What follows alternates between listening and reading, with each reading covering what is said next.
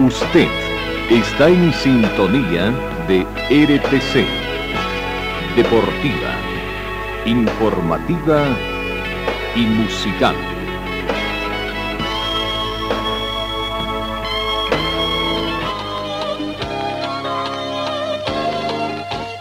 Carlos Dalén Celoaiza y el mejor equipo deportivo presentan Pregón Deportivo, la información más completa en el ámbito local, nacional y mundial. Pregón Deportivo. Deporte, tú eres la paz, sin fronteras ni campeones, millones. ¿Qué tal amigos? ¿Cómo están? Tengan ustedes muy buenos días. Bienvenidos a esta edición correspondiente a hoy miércoles 4 de mayo, como va pasando el tiempo, ¿no? Y hasta vez dejamos el Día del Trabajador, en fin, ya vamos rumbo al Día de la Madre. 11 grados centígrados la temperatura en este momento acá en Cochabamba. Eh, la mínima registrada fue de 10 grados, se estima una máxima de 24 en el transcurso de esta jornada. Eh, el atardecer comenzará a las 18 horas con 4 minutos. Eh, vientos a razón de 5 kilómetros hora con orientación oeste, eh, noroeste. Eh, no, no hemos tenido precipitaciones en los últimos días. Sensación térmica 10 grados más fresca debido al viento. ¿no? Hay un poquito de viento que tenemos acá. La humedad relativa del ambiente llega al 83% con un punto de rocío actual que es de 8 eh, grados. Eh, visibilidad con algo de polvareda ligera, 10 kilómetros la visibilidad horizontal. La presión barométrica 1028 hectopascales. Bienvenidos amigos, comenzamos el recuento de la información deportiva acá. Bueno, comencemos con el tema de los resultados. Ayer, vaya, qué jornada que nos tocó eh, vivir acá en Bolivia, ¿no? Una de cal y otra de arena, tendríamos que decir, porque primero, eh, muy buen resultado el que consiguió el planter de Die Strongest. Vamos primero con la muy buena noticia. El resultado que nos tocó vivir con el planter de Die Strongest. No, no, cinco goles prácticamente de cabeza allá el que se vivió y, y contra primera vez histórico lo que se vivió ayer por hecho de, de que primera vez que el fútbol boliviano golea así abiertamente a un equipo brasileño. Histórico, por eso decía este, este resultado que se ha dado ayer. Pero vamos con los otros resultados que se han dado también, porque el otro fue de un resultado similar, pero en contra para otro equipo boliviano. ¿no? Vamos con los resultados que se han dado ayer. El equipo de Caracas, por el grupo B, por la fecha 4, venció a Libertad por un tanto contra cero. Estamos hablando del mismo eh, grupo donde está también el equipo de The Strongest, ¿no? Caracas con gol de Samson a quien llora al minuto 51 venció a Libertad por la mínima diferencia. Y con esa gran victoria que vamos a estar ya viendo de The Strongest 5 a 0 al, para, al Atlético Paranense, eh, se ubica segundo Die Strongest y su gol diferencia ha subido, ¿no? Eh, eh, hace ver un poquito de que Die Strongest, esperanza de la afición deportiva y a hinchada stronguista, de que podría clasificar a la siguiente fase, recordando que son tres los que clasifican en Copa Libertadores de América. El primero y el segundo a la siguiente fase de Copa Libertadores, ya en octavos de final, y el tercero pasa a la Copa Sudamericana. Eh, Die Strongest está segundo por el momento, igual puntaje que el Caracas, que estaría tercero por gol diferencia, porque Die Strongest está con más 4 y el planter de, de Caracas tiene 0 de gol diferencia. Así que ese es algo bueno en el fútbol. Vamos a otro grupo, al grupo A, donde el Deportivo Táchira perdió de local ante el Emelec por un tanto contra cuatro. ¿No?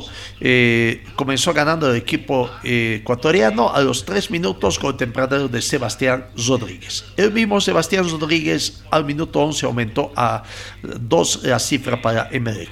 Minuto 37 descontó para el Deportivo Táchira Antonio Uribe de penal, minuto 59, otra vez Sebastián Rodríguez, hat-trick de Sebastián Rodríguez para el 3 a 1, y Alejandro Cabeza, el minuto 74 de la cifra definitiva.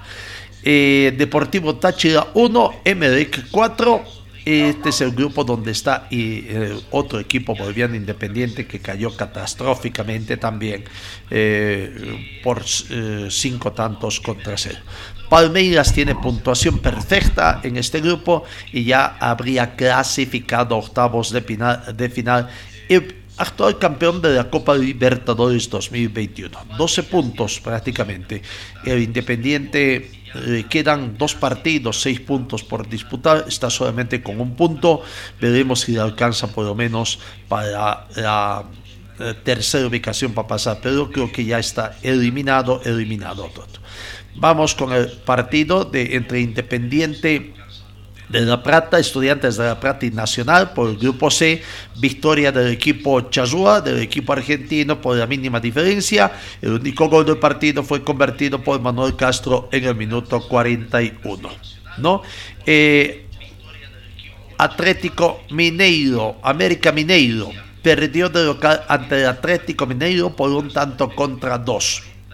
¿No? Un tanto contra dos. Comenzó ganando Atlético Mineiro con visión de visitante a través del minuto 13 con Guillermo Arana. Minuto 37 Nacho Fernández estructuraba el 0-2 y a minuto 39 Conti descontaba América Mineiro 1, Atlético Mineiro 2. Ahora vamos, vamos, comencemos con el gol que nos interesa, con el partido que nos interesa, ¿no? La gran victoria de del equipo de Die Strong por cinco tantos contra cero. Ya vamos viendo allá lo que aconteció. Eh, ese partido prácticamente que eh, hace ilusionar con goles de cabeza. Cuatro goles de cabeza por lo menos fueron lo, que avanzó ayer, ¿no? Vamos viendo ya los goles, los cinco goles de Die Strongest, ¿no? Cuatro de cabeza, quizás el quinto también de cabeza, si es que alguien lo tocó, pero se lo dieron el gol al autor de, de la este, de eh, prácticamente en contra, algunos le dieron en contra al defensor, que podría haberlo eh, desviado un poquito, y otros le dieron el gol a, eh, Fernando Saucedo, que ejecutó el tiro penal. Pero el primer gol llegó al minuto 32 a través de Enrique Tribeiro, de cabeza prácticamente, ¿no? El primer tanto. Con ese marcador, un a terminó el primer tiempo.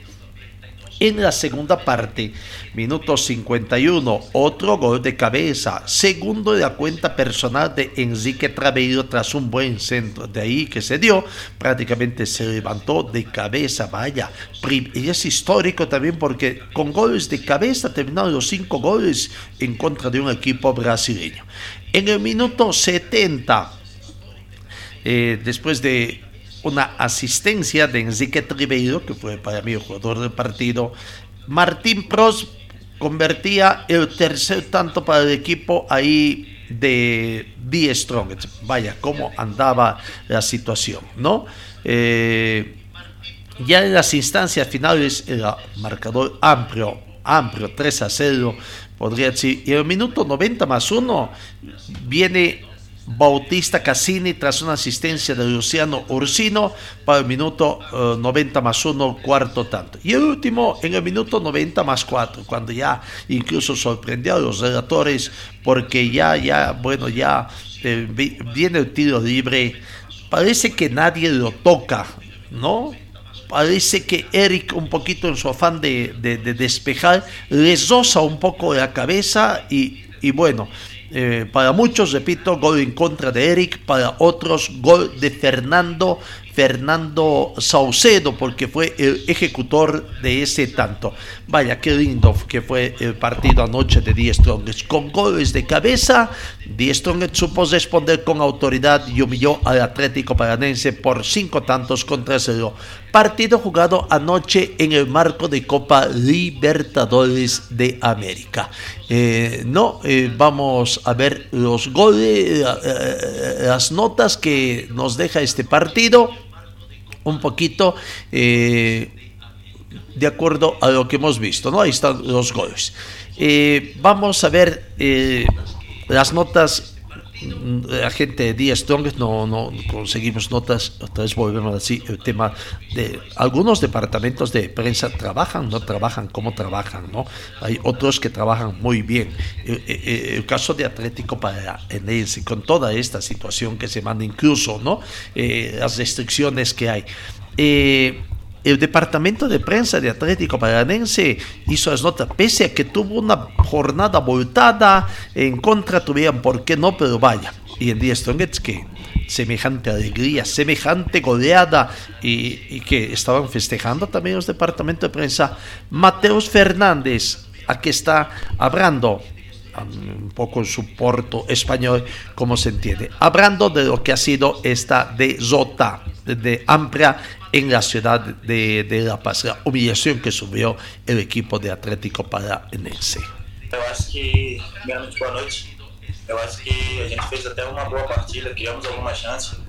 A gente tem que finalizar mais, tem que cruzar mais. É, o Atlético está evoluindo jogo a jogo, mas sabemos que precisamos um pouco mais ali na frente para podermos sair com a vitória. Criamos chances, não conseguimos concretizar em gol e acabamos tomando um gol, tomando um gol bobo ali na, na parte defensiva, mas é, vamos trabalhar, não tem tempo para se lamentar e já tem mais um jogo aí pela frente muito importante. Então, acho que é isso. A gente vai corrigindo, treino a treino, jogo a jogo, para cada dia ser melhor. Oi, Matheus, boa noite. É, hoje vocês, né, o Carilli colocou vocês em campo com uma formação contra os zagueiros, enfim, é, uma formação também um pouco diferente, pensando no jogo de terça na Libertadores, né, para rodar um pouco esse elenco. Dentro de tudo que vocês trabalharam quinta e sexta-feira para essa partida, que, que você entende que efetivamente não deu certo em campo que o Carilho tentou trabalhar com vocês e não surtiu o resultado? É, como eu falei aqui agora, eu acho que falta um pouco mais da gente ali na frente, um pouco mais de força para poder fazer o gol. Porque a gente tem criado algumas chances e o adversário consegue tirar em cima da linha, o goleiro faz uma defesa incrível. Então eu acho que falta um pouquinho mais de, de, de no último passo ali, um pouco mais de qualidade para a gente poder definir essa jogada melhor e sair com a vitória. Matheus, Ahí está la palabra del jugador eh, eh, Mateus Fernández, ¿no? Habló también el técnico Fabio Carrilli, prácticamente pedía disculpas por lo que aconteció eh, en ese resultado inexplicable para ellos, ¿no? Con goles de cabeza. Escuchemos precisamente al técnico también, al técnico de Atlético Paranense, la justificación de esa desota en el partido ayer ante Die Strongets. Noite. É... Vergonhoso, né? O que a gente fez, o que aconteceu. Eu acho que até a hora que a gente tomou o primeiro gol, acho que a gente tinha tido mais chance até ali. Depois eu preciso analisar. Mas na memória, assim, eu não me lembro. A gente chegou mais, a gente incomodou mais, a gente teve a oportunidade de fazer, não fizemos. E tomamos o gol. Estamos no momento que, na hora que toma o gol, a gente quer empatar no minuto seguinte, começa a acelerar e fazer o que não tem que fazer. Fica faltando concentração. Foram cinco gols de bola aérea. Cinco gols de bola aérea. É, não aconteceu nada de diferente que a gente imaginava. Foi trabalhado, foi treinado, foi mostrado e não fizemos. Isso mostra que eu tenho que trabalhar mais, que os jogadores têm que ter mais atenção, que os jogadores têm que ter mais concentração, né? incomodar mais o adversário na, na, na, bola aérea. A gente sabia que era uma bola que viaja mais pela altitude. Foi passado, mas não fizemos. Né? E é isso. Depois a gente começa a acelerar, começa a fazer coisa que não tem que fazer, não tem paciência de rodar a bola. Isso passa a ser muito por um, por um time jovem também, né? que tem essa vontade de buscar, de buscar, mas não está sabendo como fazer. A gente tem que melhorar nosso trabalho para a gente voltar a ter bons resultados. la palabra del técnico del equipo de Atlético Paranaense. Vamos con otras, eh, este es eh, viendo eh, lo que aconteció, los de los partidos que se dan el día de hoy, mm, los partidos para el día de hoy, tenemos a las 18 horas Talleres de Córdoba con Flamengo y Colón de Santa Fe con Ceso Porteño. El partido que nos interesa, eh, no eh, actuación del tercer equipo boliviano, Always Ready, que también espera dar una gran satisfacción el día de hoy a su afición deportiva y a la afición boliviana, es con Boca Junior en esta jornada. ¿no? Juega a las eh, de partista fijado para las 20 horas, partido correspondiente al grupo E fecha 4, ¿no? Boca Junior viene eh, para mantener una ilusión también eh, eh, la difícil situación deportiva que está pasando, ¿no? Lo cierto es que OAZ, el equipo millonario, recibirá a las 20 horas al equipo argentino, a Boca Junior, que ya está desde ayer en Santa Cruz la misión de ganar lo que tiene acá y veremos cómo le va al plantel de Always y habló el técnico eh, Eduardo eh, Villegas sobre lo que es este partido. Aquí está la palabra del jugador eh, o del técnico de UAZ, Eduardo Villegas. Buenas tardes, profesor, para Fútbol Manía. ¿Qué debilidades tiene Boca Junior para tener el plantel que tiene y poder aprovechar el partido y sacar adelante los estudios? Muy buenas tardes a todos. Eh, bueno, nosotros no vamos a manifestar públicamente las, debilidades que tiene Boca. Tenemos que ser bastante serios, responsables eh, y respetuosos fundamentalmente de este tema en el fútbol. Eh, conocemos algunos aspectos que creemos que podemos vulnerar en nuestro rival y, los tenemos en cuenta, los hemos trabajado, eh, los estamos eh, hablando mucho en las charlas técnicas y vamos a aplicar aquellos aspectos que podamos mm, aprovechar en, función de lo que también en, en, el momento del partido nos pueda ofrecer el rival. Paola Canes por Bolívar. Profesor, buen día. Si bien quedan varios partidos por jugar en la Copa, ¿considera que ante Boca Juniors se juega la clasificación?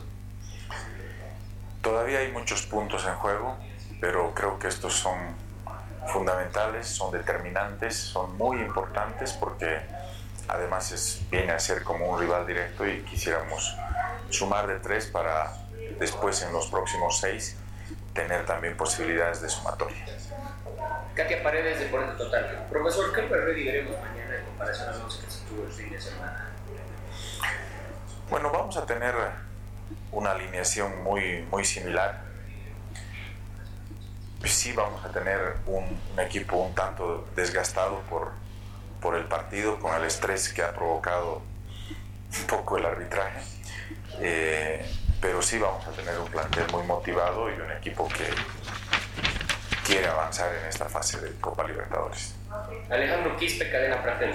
Profesor, los hechos extradeportivos suscitados el domingo afectaron el anímico. ¿Cómo se maneja esta y bueno, desde luego que afectan, influyen porque, porque sigue siendo fútbol, sigue siendo always ready.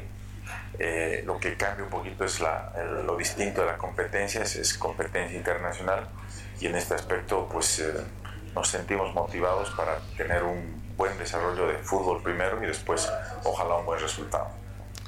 La palabra del profesor Eduardo Villegas. Hoy el partido entre Always Ready y Boca Junior, partido que arranca a las 20 horas será dirigido por terna peruana, Kevin Ortega. Em, es la misma terna arbitral que estuvo anoche dirigiendo 10 Strongets, 5 Atlético Paranense 0. ¿no? Kevin Ortega, que estuvo de cuarto árbitro, hoy es el juez central, primer asistente eh, don Michael Orue, segundo asistente Jesús Sánchez y Augusto Menéndez es el cuarto árbitro de ese partido. Entonces, ahí está eh, eh, lo que aconteció anoche eh, o lo que va a acontecer el día de hoy en el marco de Copa Libertadores de América. Por el grupo E, 20 horas, Always Ready con Boca Junior, partido que nos interesa, por supuesto, el día de hoy. Otros partidos, Olimpia a las 20 horas recibe a Peñador, Deportivo Cali con Corinthians, 22 horas, dos partidos para cesar esta jornada, Deportes Tolima con Independiente de Valle y Sporting Cristal con Universidad Católica. Mañana, Fortaleza con River Plate a las 18 horas, y 20 horas Bragantino con Vélez y 22 horas Alianza Lima con Colo Colo. Eso lo que aconteció eh, eh, en la Copa Libertadores de América. Nos queda el otro partido histórica goleada de un equipo brasileño y nada menos que el campeón de la Copa Libertadores de América eh, eh, acá en Bolivia, ¿no? 5 eh, por 0 fue el partido de ese. Vamos viendo los goles también que ha marcado ese encuentro. Prácticamente la goleada de Palmeiras que comenzó al minuto 17 con un penal, un penal para muchos fue eh, un meme, diríamos así, eh, el gol, el penal ahí medio eh, artístico, diríamos que no, y que Zafael Veiga, minuto 17, transformó en gol ese penal, dando la primera apertura del marcador y el primer tanto de Palmeiras. El minuto 22, posteriormente, el propio Rafael Veiga eh, convertía el segundo tanto después de ese penal. No, ya, el minuto 22 ya estaba por dos tantos contra cero, ahí está, prácticamente se entraban como Pedro a su casa, la, ofensiva al sector defensivo del matador. Jonathan Cristaldo en el minuto 45 más 2 prácticamente fue expulsado por tarjeta roja dejando a Independiente con 10 hombres. 5 eh, minutos de la segunda, 15 minutos de la segunda parte, 60 del partido, aparece otra vez Rafael Veiga para el tercer tanto del equipo de, de Palmeiras. Vaya, hat-trick de Rafael Veiga, asistencia en este caso de Murillo Cerquera para el tercer tanto, un golazo prácticamente. El tercer tanto ya estaba así en el marcador 3 a 0 y era amplio el marcador, olía a goleada. Mm, no. Minuto 62, Rafael Navarro, vaya, un gol también que convirtió Rafael Navarro de muy buena factura para el cuarto tanto del equipo de de, de, Palmeiras. 4 por 0 estaba el marcador y tendría que llegar todavía el quinto a través de Murilo Cerqueira al minuto 74. Prácticamente ahí eh, se entraban cuando querían, por donde querían, y en el momento que querían, eh, como Pedro por su casa, como decían ahí, para el quinto gol y la goleada que tuvo Palmeiras anoche en el Estadio Patria eh, del equipo. Bueno, prácticamente una desilusionante actuación del equipo de Independiente eh, en ese partido ¿no? Ah, que, se tuvo. Doloroso adiós de la Copa eh, del equipo de, de Sucre e, e, Independiente, prácticamente Palmeiras de Brasil, se floreó anoche en el Estadio Patria ante Independiente, desde que fue goleado de nuevo esta vez por 0 a 5, solo que esta vez es su despedida de Copa Libertadores en su club. Veremos si le queda todavía la posibilidad de que pueda estar ahí eh, clasificando para la siguiente fase en Copa Sudamericana. No, bueno, ahí se dio esta situación en contra también que se ha dado. Eh, vamos con otra información, lo que aconteció también en la Champions League ayer. Eh, otro resultado que se ha dado en la Champions League. Y bueno, ya se tiene al primer finalista, ¿no? Al primer finalista de la Champions League que aguarda conocer su resultado para el día de eh, hoy. No, ayer, Liverpool venció en el partido de vuelta. Dio vuelta el marcador, diríamos así. Terminó ganando de visitante a Villarreal por dos tantos contra tres. Recordemos que en el partido de ida Liverpool venció por dos tantos contra cero a Villarreal. A los tres minutos del primer tiempo comenzó esta victoria, comenzó ganando el Villarreal por eh, gol convertido por Boulaye Díaz. Tres minutos. Minuto 41, Francis Coquelin aumentaba a dos. Primer tiempo ganaba cómodamente Villarreal a Liverpool. Estaban emparejando la serie y aguardaban ver el resultado de la segunda parte para tratar de, definir la llave porque ahí eh, la llave estaba emparejado. Sin embargo, en el segundo tiempo prácticamente volcó el marcador. El Liverpool para meterse en la final y ser el primer finalista y soñar con una final inglesa, netamente inglesa, una vez más, tercera vez creo que ya, entre equipos ingleses. Fabiño, minuto 62 con asistencia de Hamad Salah, descuento el marcador 2 a 1, Villarreal 2, Liverpool 1. Al minuto 67, cinco minutos después del primer tanto del descuento, Luis Díaz, ante asistencia de Alexander Arnold, ponía el marcador 2 a 2. Vaya, se calentaba el partido prácticamente, nacía la esperanza ahí ya estaba clasificado, con empate nomás ya estaba clasificado Liverpool. Sin embargo, en el minuto 74, Saudio Mané eh, convertía el tercer tanto, volcaba el resultado de Liverpool y le daba la clasificación al equipo inglés. No, mm, ahí es eh, el partido. Hoy Hoy a las 3 de la tarde, Real Madrid con el Manchester City. Veremos, podrá, podrá eh, ganar el Real Madrid. Recordemos que el partido de ida perdió de visitante el Real Madrid por cuatro tantos contra tres. Manchester City 4, Real Madrid 3. Es un gol la diferencia que se da y veremos si esta vez se va a dar esta situación entonces. Ahí está la situación. Vamos con otros resultados rápidamente. El tema de uh, y la Copa Libertadores. Wilterman, la nómina de convocados que ha hecho conocer. Ayer ya emprendió viaje el plantel de Wilterman rumbo al Cusco, ¿no? Primero La Paz, para comenzar, para las 11 de la mañana del día de hoy está previsto que arriben a Cusco la delegación de Wisterman. La salida fue ayer en horas de la tarde con rumbo a la ciudad de La Paz. Ellos van a llegar a hospedarse en el Hotel Sonesta de Cusco eh, esta tarde cuando estén arribando. Eh, no, bueno, eh, antes de ir con los partidos de la Copa Sudamericana, entonces vamos ahí un poco. El tema de Wisterman, la la nómina de convocados, el afiche también que sale allá en Sucre para el partido del día de hoy. Me queda un poco la, duda de cómo es el, partido para que hoy está realmente fijada. Ah, hay una diferencia de mínima de diferencia en cuanto al afiche. Bueno, pero ya, ya vemos cómo son estos de los afiches, ¿no? Eh, eh, eh, ¿Qué se da para este partido? El afiche dice ahí próximo partido, Ayacucho con Wisterman, 5 de mayo, 7 con 30. El partido es mañana, 7 con 30 pm, hora del Perú, 18 con 30 hora boliviana. Pero veremos qué es lo que acontece en todo caso, porque en la Copa Sudamericana para mañana.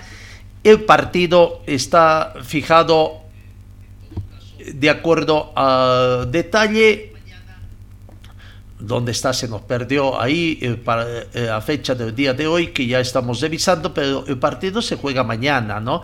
Eh, de acuerdo a la programación habitual es 20 horas con 30 minutos, sí, está bien, 19 horas con 30 minutos hora de Perú, pensé que era con 15 minutos, no, está bien, 20 con 30 hora boliviana, partido de correspondiente al grupo de de la fase de grupos. ¿no? El partido se va a jugar en el estadio Garcilaso de la Vega y bueno, vamos con lo que es la nómina de convocados del plantel de Wisterman, que también ahí lo tenemos mm, ya. Eh, lo que se, eh, se, hecho conocer ayer los convocados. 20 jugadores.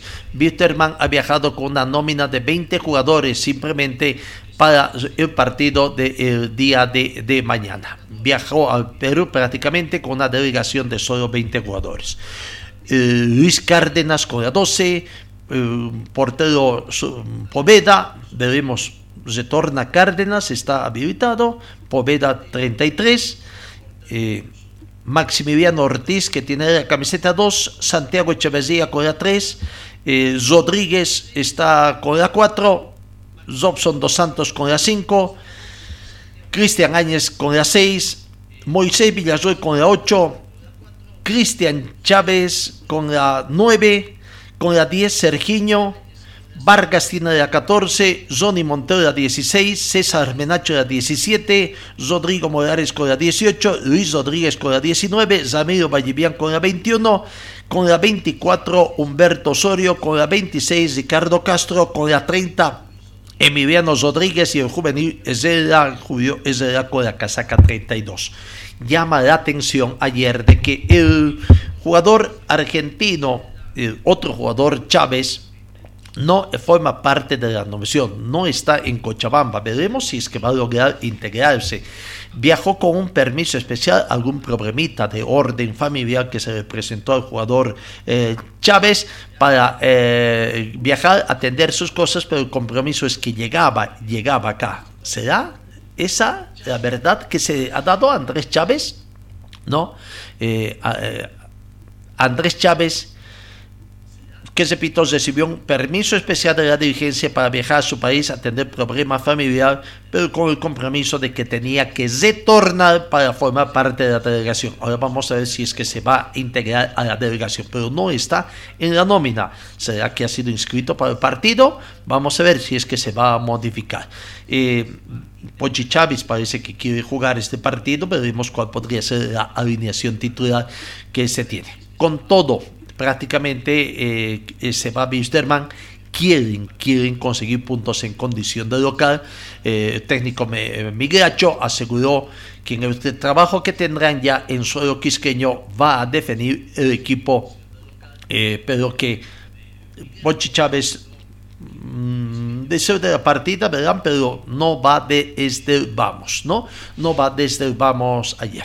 Eso en cuanto al plantel de Wisterman, que repito, ayer viajó y, y, bueno, Wisterman, eh, en, otro aspecto de informaciones, tenemos que indicar que ayer Wisterman tuvo su reunión en el marco de, de las consultas, las primeras reunión con la Federación Boliviana de Fútbol, el Comité Electoral, eh, más que todo unas consultas para ver, ¿no? La preocupación es, no hay candidatos en Wisterman, aparentemente hay uno, pero también aparentemente quieren hacer que todo para que vaya.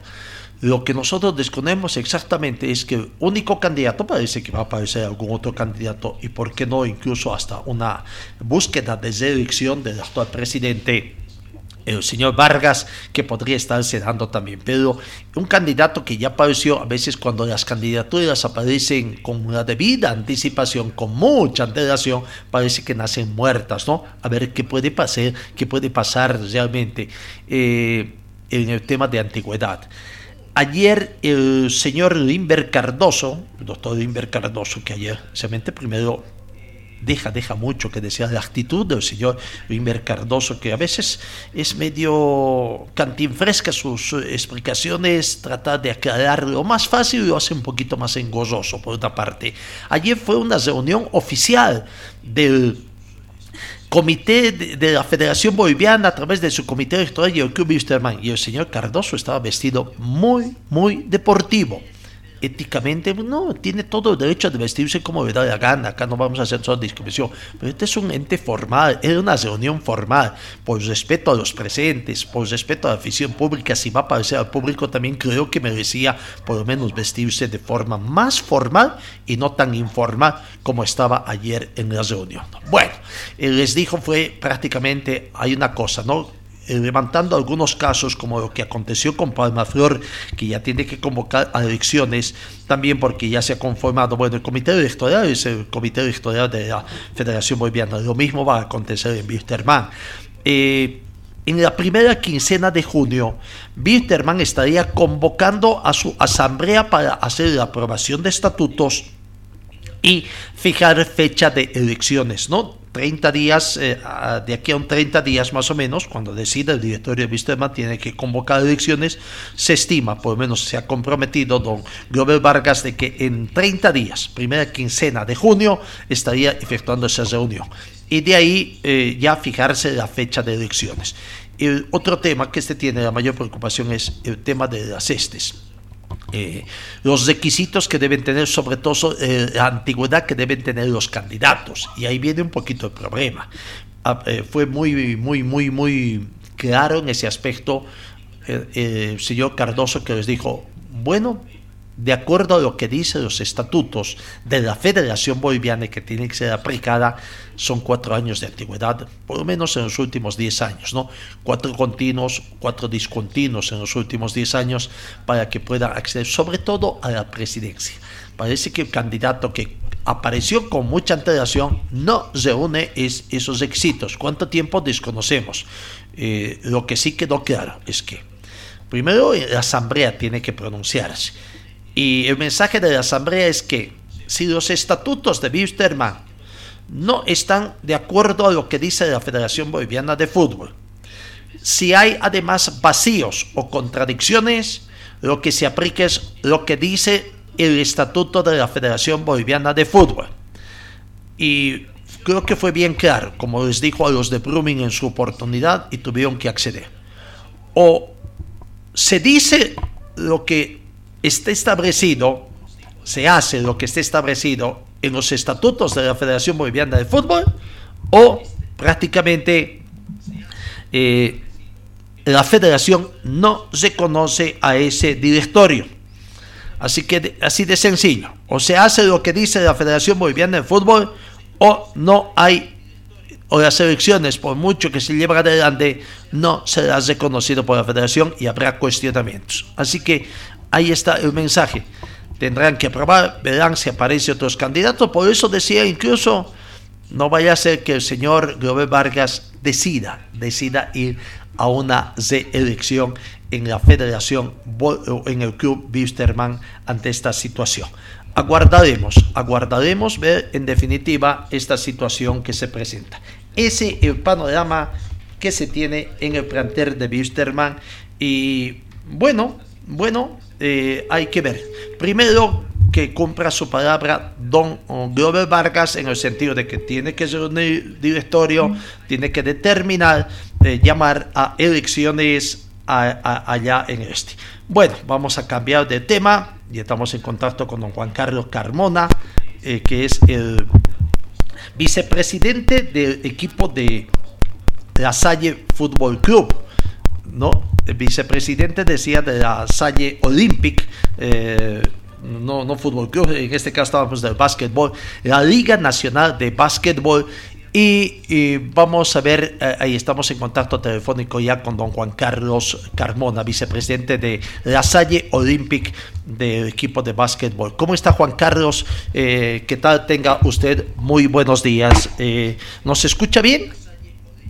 Sí, Gastón, te escucho bien estamos aquí para darte cualquier y, y todo, sobre todo darte cualquier información sobre la Liga Nacional del Básquetbol y también eh, sacarte algunas dudas que ustedes tengan para toda la visión deportiva. Bueno, primero lo que aconteció ayer. Habíamos anunciado que ayer había una reunión, una conferencia de prensa en la ciudad de Potosí. Nos llamaba la atención porque en Potosí había esta situación, ¿no?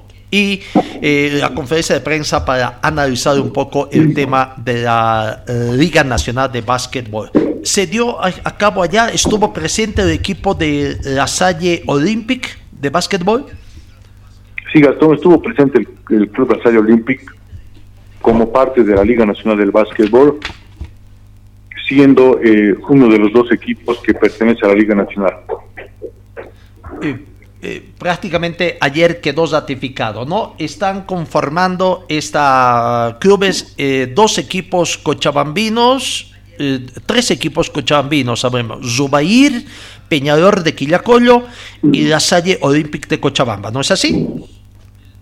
Sí, eh, bueno, la Salle Olímpica es el único representante de la Asociación de Cochabamba y la Salle, eh, perdón, y Peñarol y Lubair son representantes de la Asociación Municipal del Quillacollo de que pertenece a la Asociación Departamental de Cochabamba.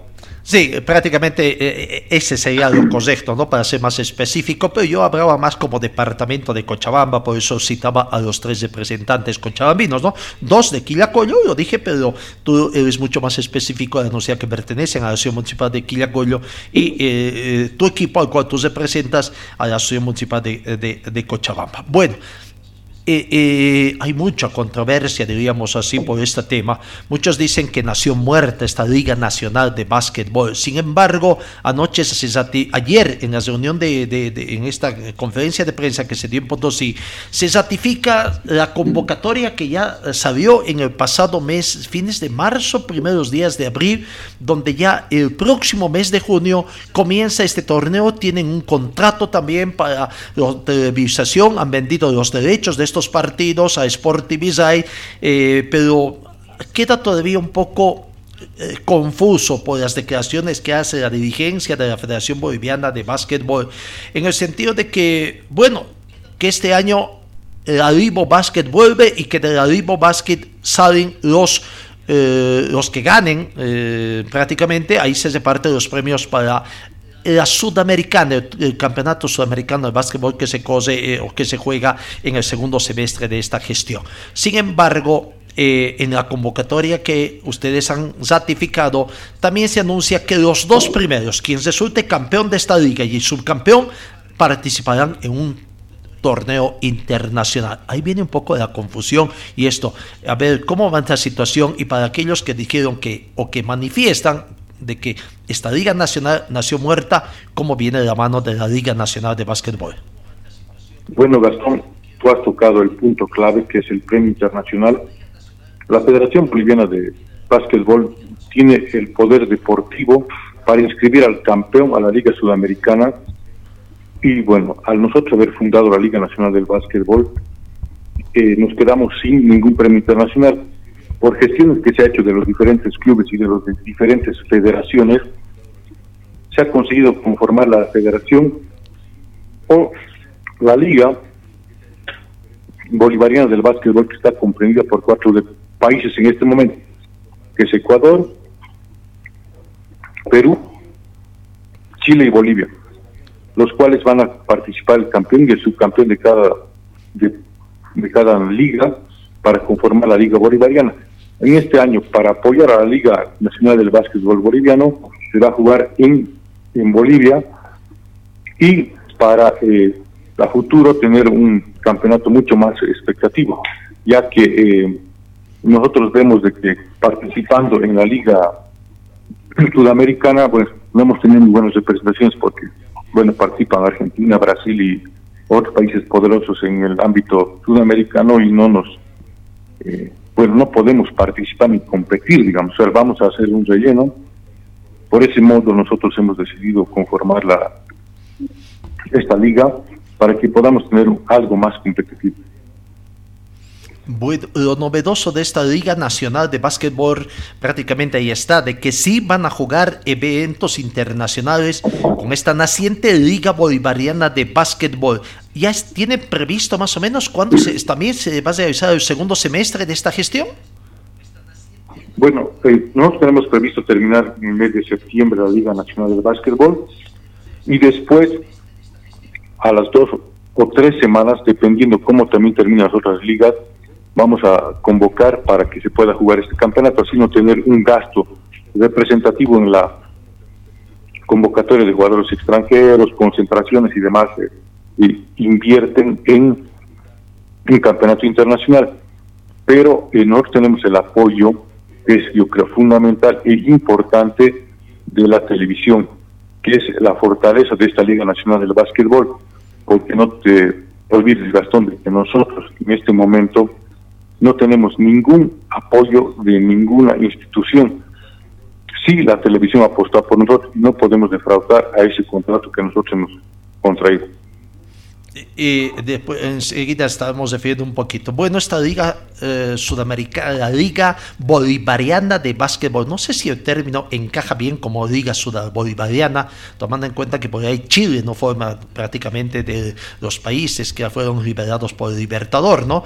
Ecuador, Perú, Bolivia, eh, bueno, bueno. Eh, pero yendo a lo deportivo, que es lo que más nos interesa, prácticamente creo que tú ya lo manifestaste ahí de que eh, Bolivia siempre se enfrenta con Ecuador cuando tiene que hacer los emparejamientos para eh, el campeonato sudamericano, donde realmente Bolivia no tiene opciones de avanzar mucho más allá, quizás pasar a una siguiente fase, pero salir campeón de esta Copa Sudamericana de básquetbol es muy, muy difícil por la diferencia técnica que existe con equipos de Argentina, entre ellos Uruguay, e incluso por ahí Paraguay también.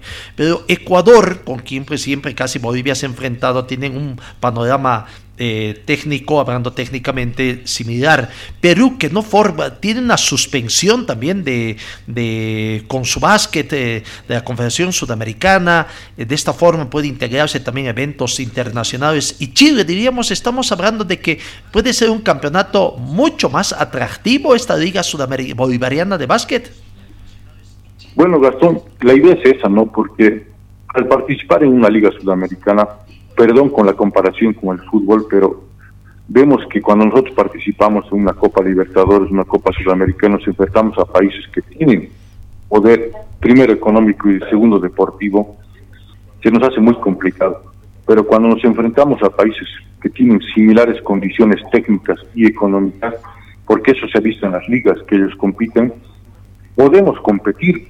Y la competencia es sana y también así podemos brindar un buen espectáculo al público eh, nacional e internacional. Por eso es que nosotros hemos contratado con esos países y esos países han aceptado con los brazos abiertos a que se conforme esta liga.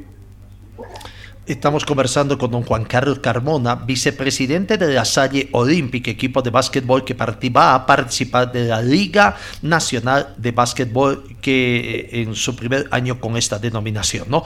Eh, un poquito el tema la confusión que existe de parte de la federación y que el público no dice ¿Por qué esta pelea?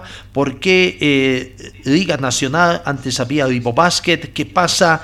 Eh, hay una confusión también con el equipo de Pichincha que ha sido anunciado por la federación de que va a jugar parte de, eh, va a ser parte de la Vivo Basket 2022, evento que va a organizar la Federación Boliviana de Básquetbol. los de la federación dicen que no entienden por qué porque estos nueve clubes se han salido o quieren, han armado su próximo, cuando nosotros ya vemos que esto ya venía, ¿no? Desde cuando estaba don Marco Arce, incluso con la anuencia del directorio de, encabezado por don Marco Arce, ya se daba más o menos los pasos para que nazca esta Liga Nacional de Básquetbol. ¿Cuál es en sí un poquito la verdad de la milanesa, como decía nuestro director Carlos Dalice, que en paz descanse?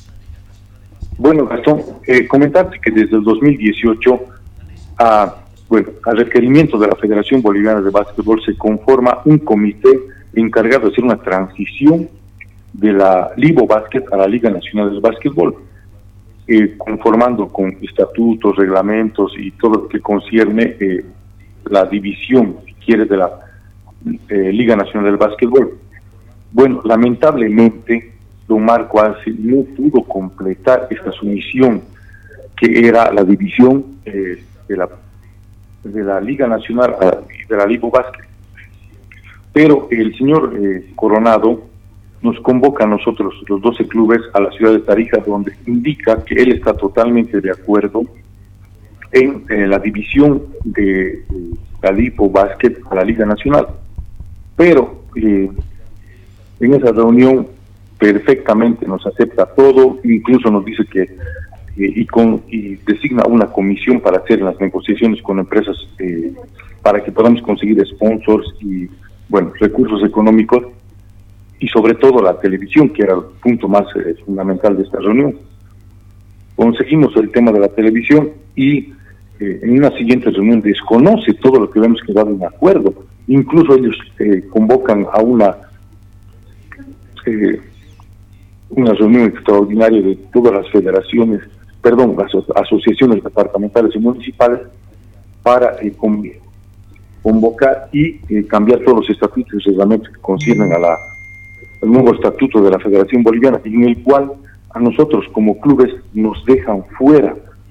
Entonces, ese es un punto en el cual nosotros eh, como clubes estamos en desacuerdo, porque al nosotros no tener participación del nuevo estatuto y reglamento, no podemos exigir nada y quedamos fuera. Eh, lamentablemente, tú entenderás, Gastón, cómo podemos invertir, dar eh, cosas para que nosotros no podamos ni siquiera eh, ver fixtures, calendarios, tema de pases, eh, reglamentación, jugadores. Entonces quedamos totalmente en un desacuerdo.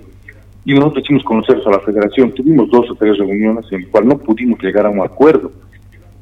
Y sobre todo, nos enteramos que la Federación Boliviana de Básquetbol no cuenta con la documentación legal como para poder respaldar todos estos acuerdos que estábamos llegando. y también la, televisión eh, acepta firmar un contrato con la Federación Boliviana. Bueno, dice, por el bien básquetbol boliviano, aceptamos que la federación sea bueno, parte de este contrato, en vez de dividir entre 12 clubes, lo dividiremos entre 13. Pero el señor Coronado no informa a su directorio este tipo de acuerdos por los cuales eh, no llegamos al acuerdo. Entonces, a, bueno, ante ese, si quieres, eh, rechazo de tener un acercamiento con la federación, se decide convocar a este campeonato sin la Federación Boliviana de Básquetbol. Pero la federación nos lanza un comunicado indicando de que nosotros nos presentemos con una carta habilitándonos para la inscripción de un campeonato que la federación convoca, pero sin tener claras las reglas del juego. Ya Gastón, ¿cómo tú puedes inscribirte a un torneo sin conocer las reglas del juego? Eso es algo que no está de acuerdo ningún presidente, ningún club, ni nadie.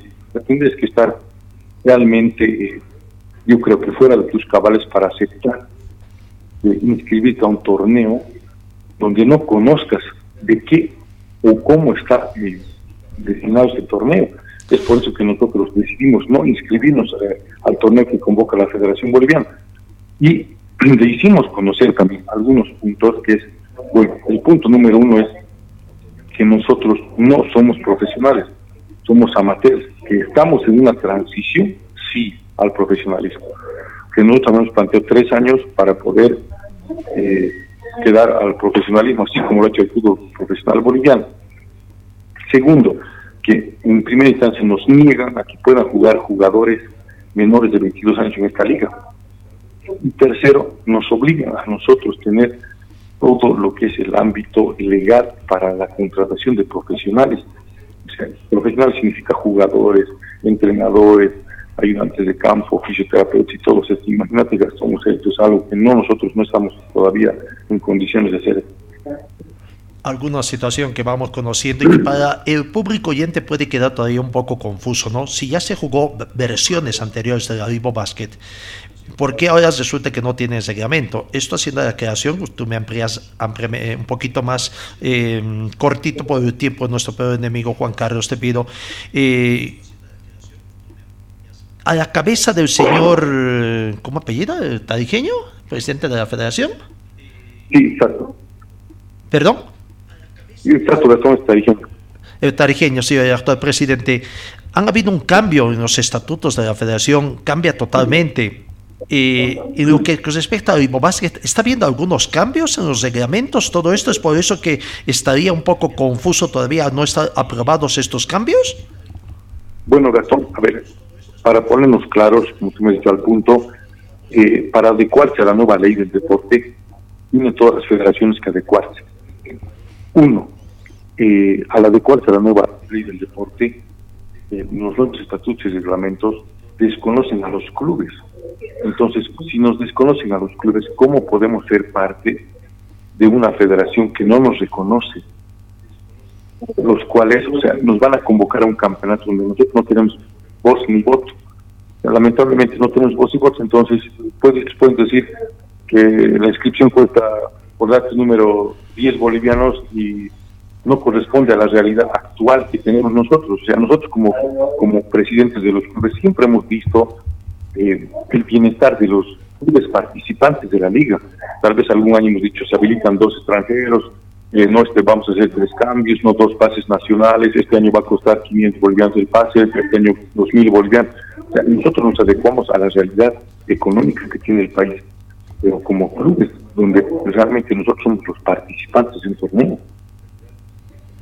Eh, esto estamos hablando este desconocimiento que los clubes es con la actual directiva de la Federación Boliviana de Fútbol. Esto no ocurría anteriormente. No, porque eh, nosotros teníamos un consejo superior, cual estaba compuesto por 12 clubes más cuatro miembros de la Federación Boliviana. En este nuevo estatuto eh, se llama un consejo, consejo consultivo, donde pertenece el presidente de la Federación, un delegado de un club, dos miembros de la Federación Boliviana, el cual nunca vamos a tener mayoría nosotros como clubes. Entonces, si nosotros como clubes no podemos velar nuestros recursos económicos, no nos conviene jugar, Gastón, es claro. Creo que hemos tenido el apoyo de mucha gente porque de ese modo creció y se fundó la Liga Boliviana del Fútbol. Entonces ellos nos han dado el apoyo y nos han dicho, bueno señores, ustedes creen porque los clubes son los que dan el espectáculo, la federación se beneficia de ustedes, porque la federación nada nos da a nosotros algún apoyo económico, siquiera de jugadores o o algo quieres que mencionar, pero a nosotros es todo gasto, gasto, gasto, gasto. Incluso, Gastón, el tema de ir a una liga sudamericana como un premio ha significado que muchos clubes hayan entrado en la quiebra. Estoy hablando del Club San Simón de Cochabamba, que ha tenido que erogar gastos increíbles para ir a dos ligas sudamericanas por todo campeón y lamentablemente tuvo que desaparecer de la liga, o perdón, de la Liga Vasca en ese momento. Lo mismo con el Club Calero, con el Club que nos ha mostrado sus estatutos, perdón, sus estatus económicos. Y, hasta la inscripción tenemos que pagar nosotros. ¿Qué nos beneficia la federación? Gracias, Juan Carlos Carmona, con quien estamos conversando, vicepresidente del club eh, La Salle Olympic de básquetbol. Simplemente una pregunta, claro, eh, simplemente para ver si es que vamos por buen camino en cuanto a la información que tenemos. Esto quizás tiene que ser aclarado por los mismos clubes, ¿no? Y la Libo Basket campeonato 2022 que lleva o que piensa llevar adelante la Federación Boliviana está conformado por 8 o 9 clubes. Tengo entendido que por temas presupuestarios, dos equipos de Oruro, Saracho y Economía, están analizando realmente la aceptación que habrían tenido en forma inicial a la invitación que hizo la federación, por lo que sería posiblemente que la reducción de estos equipos eh, se reduzcan. No sé, aquí en Cochabamba también cómo es la situación eh, de San Simón y de UNITEP. ¿Tú tienes alguna información al respecto? Simplemente con las disculpas de caso, tomando en cuenta que esto no te competiría a vos, ¿no? Bueno, lo único que tenemos conocimiento nosotros es que el Club Economía de Oruro mandó una nota oficial a la federación indicando eh, que tiene algunos puntos eh, disconformes a la convocatoria que saca la federación. Pero eh, algunos clubes, bueno, no puedo dar los nombres, pero ya están en desacuerdo con los términos que pone la Federación Boliviana de Básquetbol para convocar a la Ligo Básquet. Es por eso que la Ligo Básquet, eh, Gastón, tenía previsto iniciar su campeonato eh, los primeros días de mayo.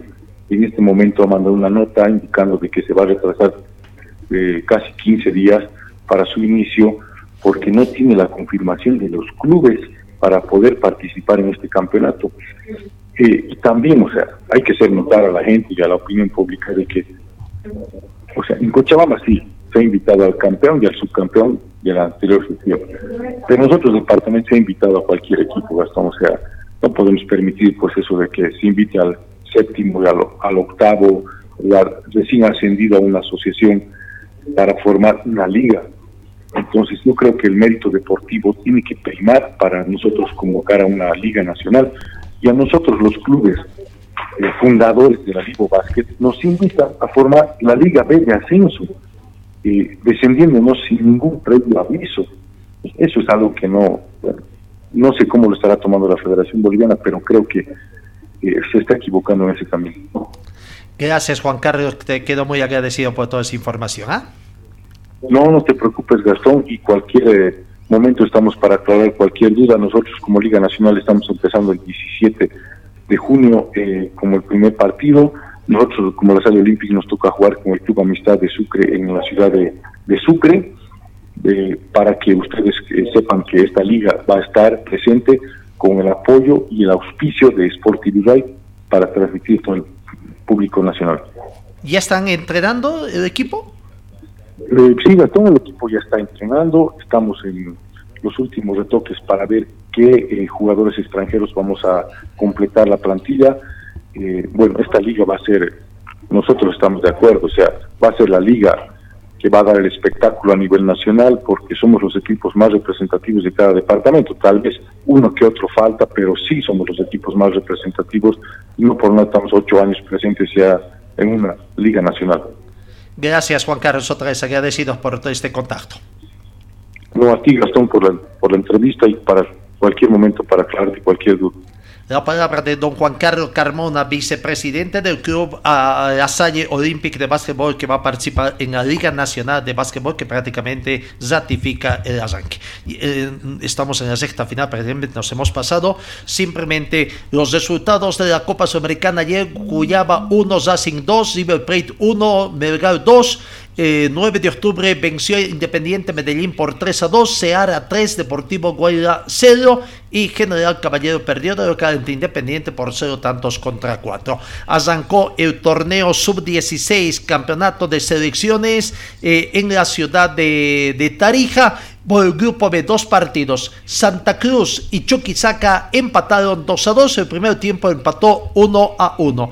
Y en otro partido, también por el grupo B, Pando venció a Oruro por tres tantos contra dos. En cuanto al fixture, hoy arranca el partido del grupo A. Prácticamente eh, ahí está, vamos viendo el partido. Hoy por el grupo A. Eh, en el Estadio Centenario, Cochabamba con el Beni, 9 de la mañana. Hoy debuta Cochabamba con el Beni y La Paz con Potosí. Eh, esta situación, la fecha 1 a las 11 de la mañana. Eh, en el Estadio Cuarto Centenario de la ciudad de Tarija. Amigos, con esto prácticamente ponemos punto final a nuestra entrega. Nos quedamos como siempre con bastante material. Que tengan una muy bonita jornada y Dios mediante os encuentro el día de mañana. Gracias amigos. Hasta mañana. Fue el equipo deportivo de Carlos Dalén Celoaiza que presentó Pregón Deportivo. Gracias al gentil oficio de nuestras casas comerciales. Ustedes fueron muy gentiles y hasta el próximo programa.